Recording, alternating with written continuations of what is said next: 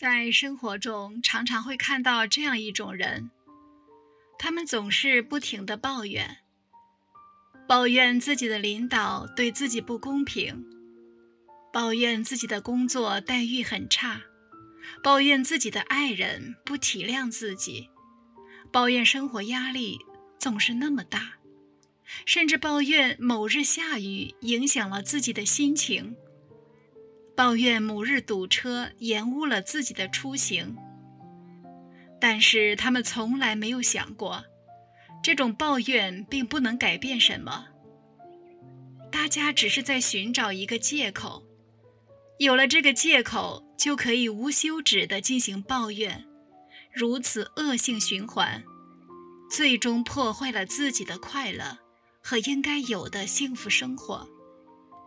其实，我们所要做的，只是停下脚步，停止抱怨，认真地审视一下自己的生活，看着生活是否真的像他们想象的那么糟，他们是否都快乐的因素熟视无睹。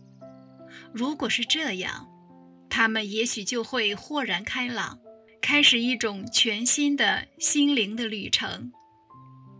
快乐好比是一只蝴蝶，如果伸手去捉它，它会展翅高飞；如果静静地坐下来，它反而会在身边停留。快乐在自己的心中，富甲天下的人不一定比穷人更快乐，健康的人并不一定比身体有毛病的人更幸福，身居高位的人，并不一定比平民百姓更充实。如果一个人的心中总被一些纷纷扰扰的烦恼所困惑，他是无法体会到真正的快乐的，生活也远没有想象中的幸福。禅宗解释人生有三种境界：看山是山，看水是水。看山不是山，看水不是水，看山还是山，看水还是水。这就是说，人生之初是纯洁无瑕的初始的世界，一切都是新鲜的。眼睛看见什么就是什么，人家告诉他这是山，他就认识了山。告诉他这是水，他就认识了水。随着年龄的增长，经历的世事也逐渐的多了，你就会发现这个世界有阴暗面了，比如黑白颠倒、是非混淆，好人无好报，恶人活千年。看到这些阴暗面，人是激愤的、不平的。忧虑的、疑问的、警惕的、复杂的，人不再轻易的相信许诺。这个时候，看山也有感慨，看水也有叹息。借古喻今，指桑骂槐。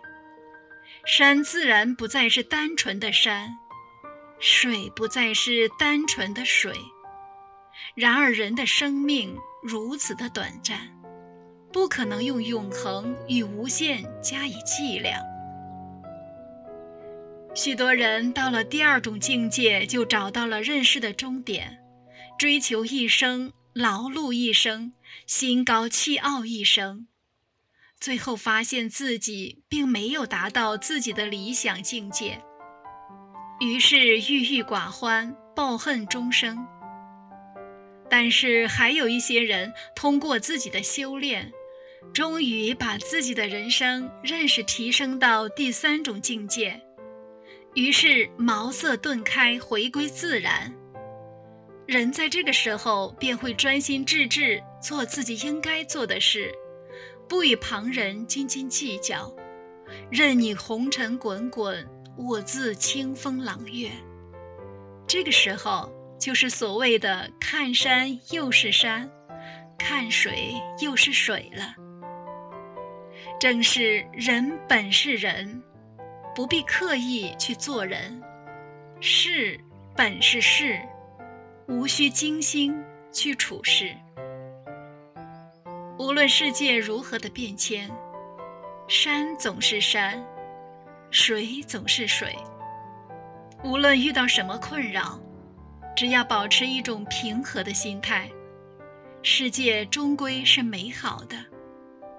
生活就像一面镜子，你对它笑，它也会对你笑。你看到山，山也在注视着你；你听到水声，水也在回报你。仪文曾经说过一段话：如何才能得到快乐？抛弃仇恨，远离烦恼，生活简单，淡泊名利，常设身处地为别人着想，笑口常开。心中有爱，希望朋友每天都是快乐的，请伴着快乐晚安吧，朋友。